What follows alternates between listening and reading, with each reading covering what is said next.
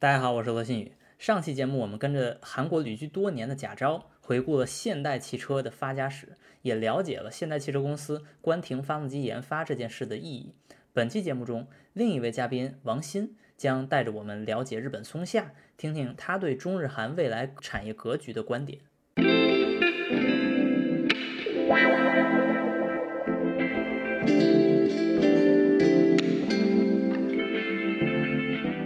松下老先生呢，他说，企业对于国家实际上是一个社会的公器，并不是我自己的。他创立的叫做松下正金属，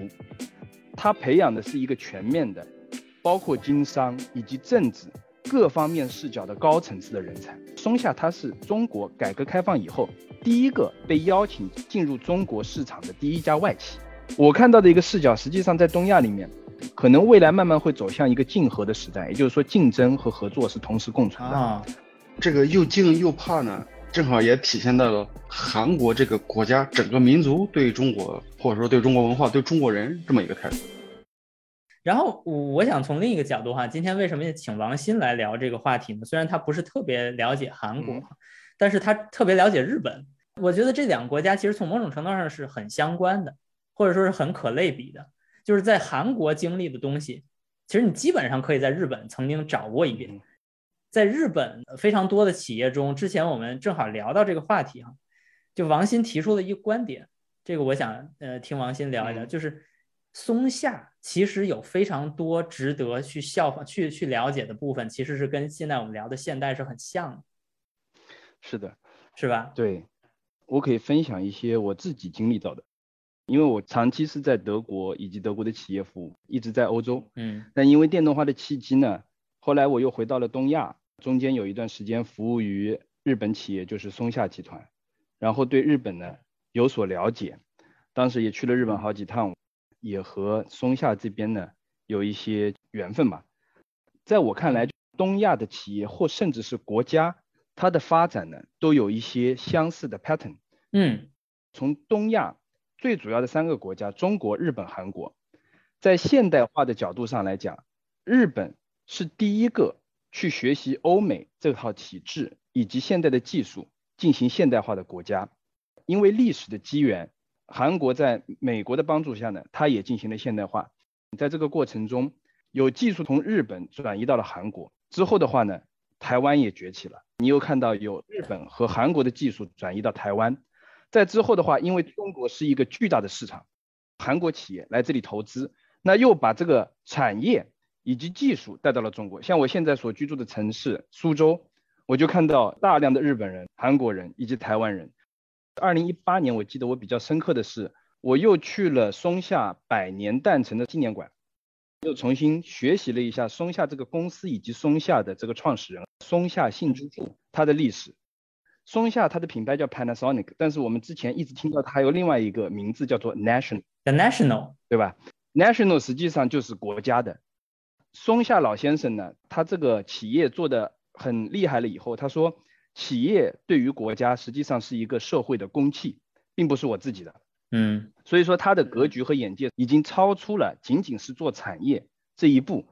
那我后来去到松下他的那个纪念馆呢，我看到呢。松下幸之助先生，他在一九七三年辞去松下的社长以后，他去做了这么一件事情，他创立了叫做松下正金属，他培养的是一个全面的，包括经商以及政治各方面视角的高层次的人才。松下正金属呢，它是在一九七八年的时候开始创立，一九八零年是第一届的会员，从九百位的应征者里面选出了二十三个人，正式的开班。来培养这种社会企业家的意识。信之助一直认为，经济和政治有时候是相互交融的。那要培养出这样具有经济和政治格局观，并且他能够自我的修德和实践，不仅仅是书本上面，他对于整个社会，甚至反哺于企业界呢是非常重要的。像松下做的事情，包括韩国现代汽车它的创始人做的事情，都有异同点，因为它。同时在做工业界以及社会所需要的这个价值的输出，那也意味着这个公司呢，它承载当时时代的命运和当时这个经济体的命运，这是一个更大的背景。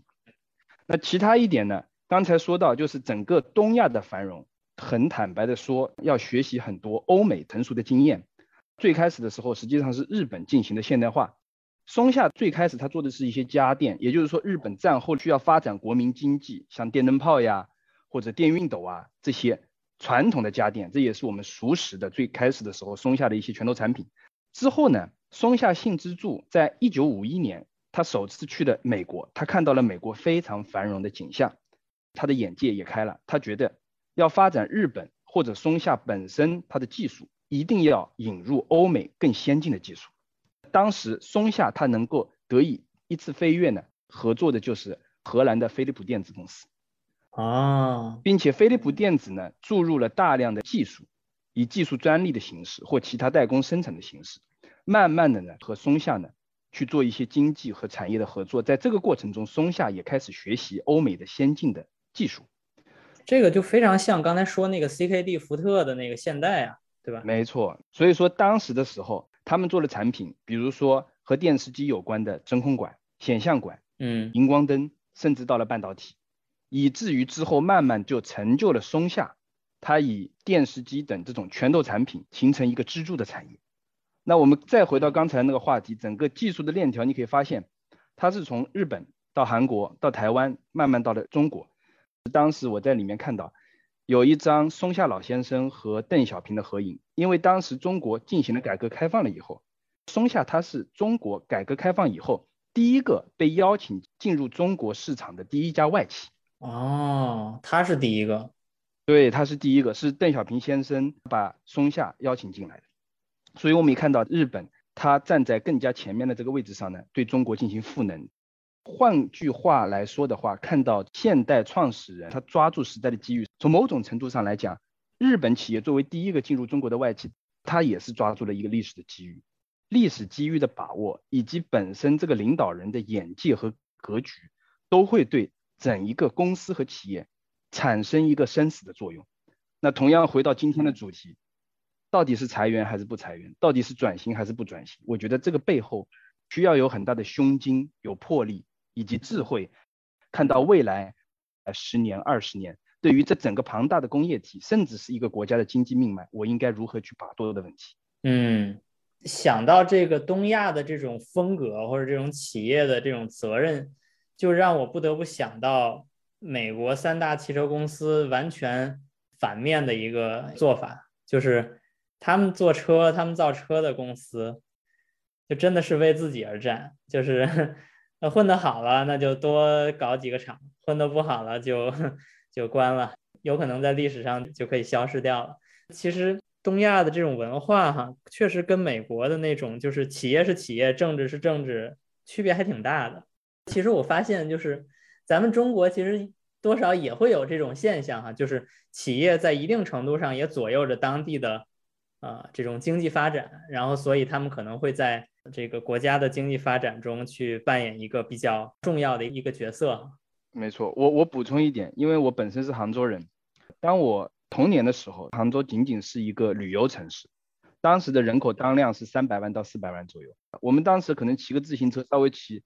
再远一点，我们觉得啊，这个地方就已经出了杭州城了。但现在已经完全不是这个景象了。那为什么呢？实际上这中间有好几大标志性的企业的崛起。意味着整个城市的扩容，甚至奠定了某一个时代。比如说阿里巴巴，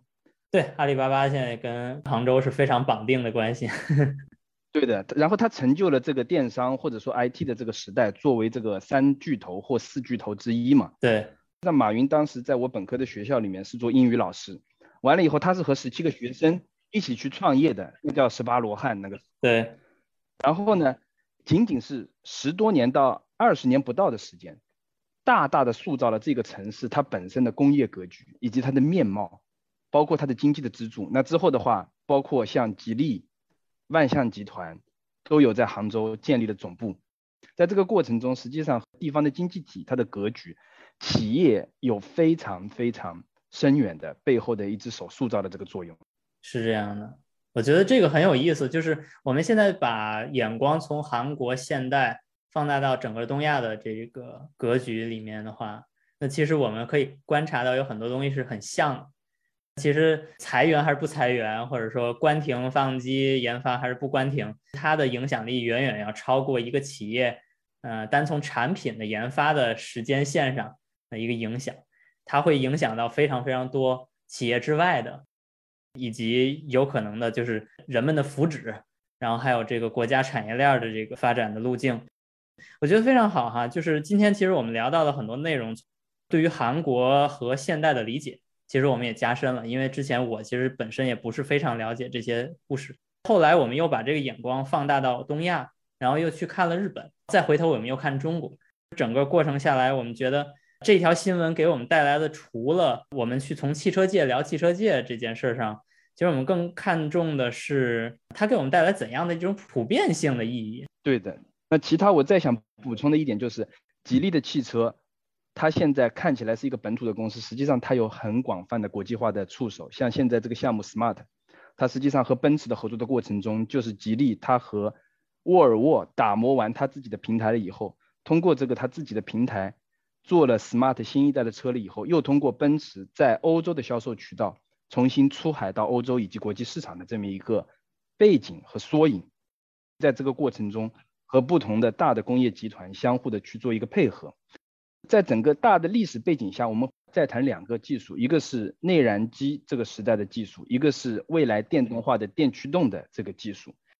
内燃机的诞生，实际上在欧洲，在斯图加特，当时戴姆勒和奔驰，他做了第一台内燃机之后的话，在斯图加特这个地方产生了主机厂，像戴姆勒、奔驰，以及病情时代的像博士来配套。那成就了整个内燃机时代，但是呢，在过去的二十年到三十年呢，最开始的电子类，以刚才说到的松下它的合作伙伴飞利浦电子为代表，飞利浦当时是很强的，但是慢慢的东亚的电子业在崛起，对，不仅是松下自己，对，然后你可以发现三星起来了，LG 起来了，然后中国慢慢的有很多的这些企业，像现在新一代的有小米为标志，过去的话有格力啊。有京东方呀，有各种不同的一些企业，然后台湾也有很多的企业。但是我们可以发现，之前在消费电子类里面积累的所有的产业链以及技术，特别是电池这个技术，最开始是为消费电子类里面的手机、笔记本电脑。但突然之间发现，哎，因为锂离子这个东西，它现在能量密度也不太行，嗯，但它至少要比铅酸要进步很多，它勉强凑合，可以用在车里面作为一个驱动的能量的载体。对。这当然，特斯拉是功不可没的。在这个过程中，动能就进行了一个历史的契机下面的一个转换。电动车这个产业在过去的十年，由于中国的整个市场的主导，在东亚迅速的崛起。慢慢的，全世界都在讲在碳中和的背景下的一个电动化。那这个背后需要有几大的技术，包括电驱动的技术、电池的技术、储能的技术。东亚的企业以及它本身的工业。向全球在输出和辐射，在这个过程中呢，因为本身东亚呢，它又是一个人口的重心，特别是中国有这么多人，对，包括印度有这么多人，对，所以它实际上是一个很大的 market，对，是一个消费的中心。但过去除了日韩以及台湾，然后慢慢的中国的长三角是一部分的创新中心以外，全球的创新中心是分布的。但是因为现在整一个电驱动以及消费电子类过去的整个积累。更多的一些前沿性的创新中心，也许在这边会被更多的拔高，以至于可能会产生一个什么事情呢？就是我的消费中心和我的创新和生产力的中心合并，那在这个过程中会产生巨大的动能，因为你的需和求两端在结合，对，并且是本土无缝的结合，对，那就意味着在这个地方会形成非常强的这个经济体，像欧盟一样的经济体，是以中日韩为主导。再来带动周边的亚洲国家啊，对，我觉得就是可能你说的角度是比较高哈，但是我觉得从我自己的工作经历中也能体会到，呃，我们在工作中哈，因为你你之前的工作可能有这种跨大洲、跨国家的这种情况出现，然后我现在也遇到了，就是我现在在英国做项目，做的是中国车的项目，然后我就会发现，在英国做中国车的项目，绝对不如在中国做中国车的项目节奏快，而且更流畅。你需要解决的问题不仅仅是时差，对吧？你你还有很多很现实的问题，你能不能去到这个厂？你能不能面对面的跟他们说话？你能不能看到他们在怎么做事情？就这件事，如果我之前我在苏州，我去北京，我去拜访一个客户，那我三个小时就到了，对吧？五个小时就到了。现在你让我去就做不到，所以这里边有很多很务实的东西。就是如果你市场跟研发在一个区域，那其实真的就是会加速它的迭代，它就会加速它的这个技术革新。呃，如果你是分布式的，我反正也不是 IT 的人哈，我也不太了解。就是这个跨着大洋的，这边编个程，那边就生产什么东西，我反正没有看到这么简单，这个事情就能发生。是的，我觉得地理上距离还是很有用的，会带来很多影响。其实，金宇，我是完全的赞同你的观点，因为我中间有一段时间在给欧洲的车企做东亚这边的核心零部件的供应链，供应链集中在单电以及其他的电子部件。过去你要做供应链。或者说到现在做供应链，它有一个直接的就是 cost saving，对吧？你要直接降低你的采购成本，以至于你的系统在成本上面和你的外部的竞争对手是有竞争力的。嗯，像长三角、珠三角这种集中的经济体和创新体产生的时候，它不仅仅是一个成本降低的问题。比如说一个电池系统或一个电驱动系统，它背后实际上也有很多下游的供应商。提供芯片的，提供这个部件，提供那个部件，每一个部件在这个生态里面都会有迭代、有创新。这种迭代和创新相互之间的加成，以至于整体系统它的创新的加成，它会得到一个指数级的一个加成的协同效应。创新带来的就是效率的提升，直接的经济指标就是我的成本在下降，大规模的生产，对这个效应会越来越强。对，那当这个本身的需求端和我的供给端结合在一起的时候，你可以有效的识别这个市场在发生什么。对，然后你又是本土的 player，所以说这个能量呢会越来越强。对，未来的国际的企业如果需要在这个战略高地里面再占据一个重要的一席之地，它必然要把研发和创新的中心呢也要迁移到这里来。对。我觉得有一件事我很遗憾的看到哈，就是可能我到目前都没有看到关于电动化这件事儿，中韩日真的去打破一些壁垒。我觉得这件事儿我我目前还没有看到，也可能我我距离这个不是很近哈。但是我记得就在前几年，中国的所谓电动车补贴，就是那个补贴到每个个人买车的时候那个补贴，如果这个车配的是韩国 LG Chem 的电池，都不能给。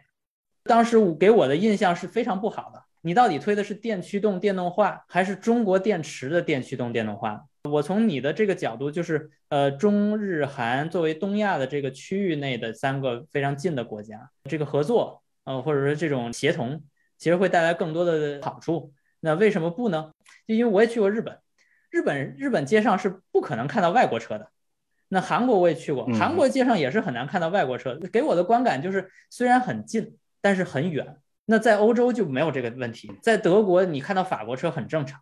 你在英国看到意大利车也很正常。就是我总觉得，就是我们这三个国家哈，从地理上虽然并不远，但是总是有那么一点儿距离，好像大家都不喜欢对方。当然，这很简单的是因为二战，那大家确实不喜欢对方，或者朝鲜战争怎样怎样。但是，但从这个企业家的角度，你觉得这个屏障或这个壁垒它存在吗？它是不是会被打破呢？谈一点我的看法，可以让贾涛再继续补充一下韩国那边。嗯，我觉得呢，新宇你说的这个现象呢是客观存在的，并且我们可以很显见，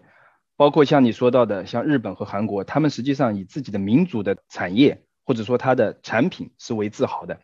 甚至说它最先进的 model 是在它本土的市场呢先投放的。但是呢，我看到丰田啊。他最近有发布一个叫“二零三零年碳中和”的一个全球的这个集团的策略，嗯，它有一页上面写的叫 “Battery Procurement and Collaboration Structure”，嗯，就它整个丰田电动化，我的电池的采购，嗯，以及我电池的合作的一个格局，嗯，不仅有日本的公司，它也有比亚迪，啊，包括 CATL，他们是垂直竞争的格局，对，然后。丰田和松下，它有成立一家合资公司，是做电池的。这个电池的覆盖到呢，氢燃料电池、锂电池，甚至下一代的固态锂电池。那为什么在它的盘子里面，我们可以看到，实际上也是一个合作伙伴的一个过程。嗯，甚至这个合作伙伴，一个是本身的是一个可能项目上的合作，另外一个呢，它也有产业链上面供应的合作。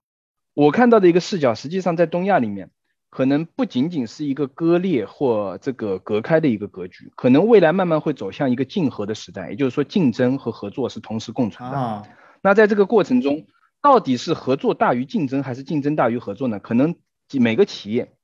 它有有它自己自身发展和当下的这一个处境的需求，但是从更大的一个格局上来讲，就像松下老先生最开始作为中国第一家外国企业或外资企业进入到中国这个贫瘠的羸弱的市场，也是在帮助这个市场的发展。也许在某一天我们会看到有一些企业会有更大的格局可以进行包容，那在这个时候你就会看到有合作的部分会大于竞争的部分，这永远是一种动态的关系。可能这个贾兄也可以更多的补充一点，因为你长期在韩国也可以看到很多嘛。对。嗯，确实是由于朝鲜战争的影响啊，在很长一段时间，就是两个国家，甚至三个国家，中日韩这三个国家都互相敌视，对吧？呃，中韩建交呢是一九九二年，那么建交之后呢，并没有立马就是说，哎，韩国的这些企业或者说是文化交流就铺天盖地的到了中国，或者我们也是把自己的这些文化产业啊，或者说是呃其他的这些文化输出到国外去。到二零零二年的时候，他才和北京汽车合资建立北京现代这么一个公司。北京现代呢，也是我们在加入 WTO 之后啊，第一家外资企业进入中国的。它进入中国之后呢，并没有说完全把这个现代的这些上游、下游供应链，甚至包括自己的 Mobis 零部件供公司全部都放到中国。对，也是一点一点一点给加入到中国的。那么在这个过程中，也是。人与人之间的一个交流，文化和文化的一个碰撞，同时呢，更多的是技术上的一些交流。我们都知道，由于历史的原因，人与人之间的这种敌视啊，或者说是互相轻视，或者说是内心的这种隔阂吧，会造成我不会向你敞开心扉去告诉你一些核心的这些技术上的一些重要观点，或者说是重要技术领域的一些信息。到现在为止呢，大部分的这些。韩国的企业或者说车型啊，它的核心技术啊，还是掌握在他们自己的手中。即便是这个现代汽车的研发中心，它位于烟台，在我们烟台这边所做的这些事情是什么呢？更多的是关于整车的验证、零部件的认证。那更前端的，比如 ADAS 这些测试啊，包括智能化的这些测试啊，都是在南洋研究院里面去做的。对，这也是我听说的哈。之前我有同事也在这个万都。他就跟我讲说，在这种公司里边有三个层级，一个是韩国人自己，一个是中国的朝鲜族，一个是中国剩下的民族。对，在这样一个复杂的这个公司环境下，如何去生存，对于中国人或者说对于汉人来说，是一个很难的一个问题。首先是语言上的一些差异，其次呢就是内心的一些隔阂，这个是肯定会存在的。即便是再开放的日本人，或者说是再开放的这个韩国人，他内心呢可能。是又敬又怕，这个又敬又怕呢，正好也体现在了韩国这个国家整个民族对中国，或者说对中国文化、对中国人这么一个态度。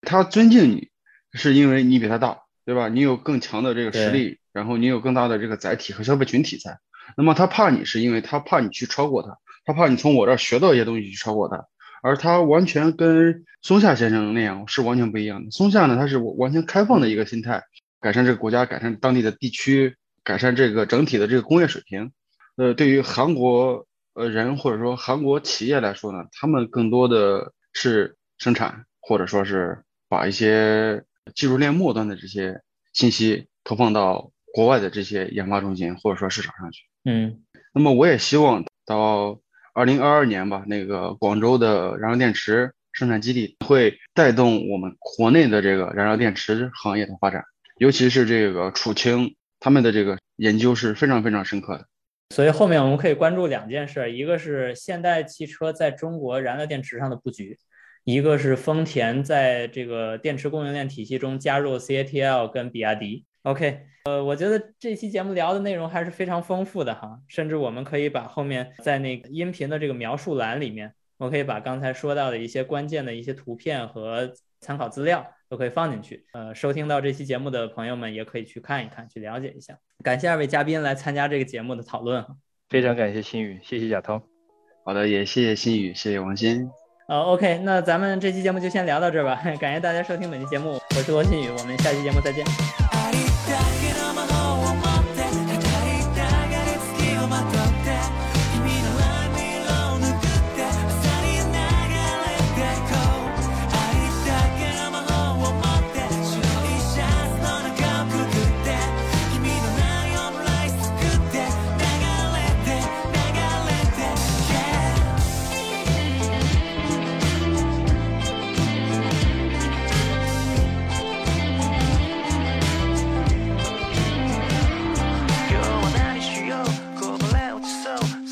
ぶるのにあくび混じりため息つぎ何を追いかけ。ドアが広がった街突然通り雨。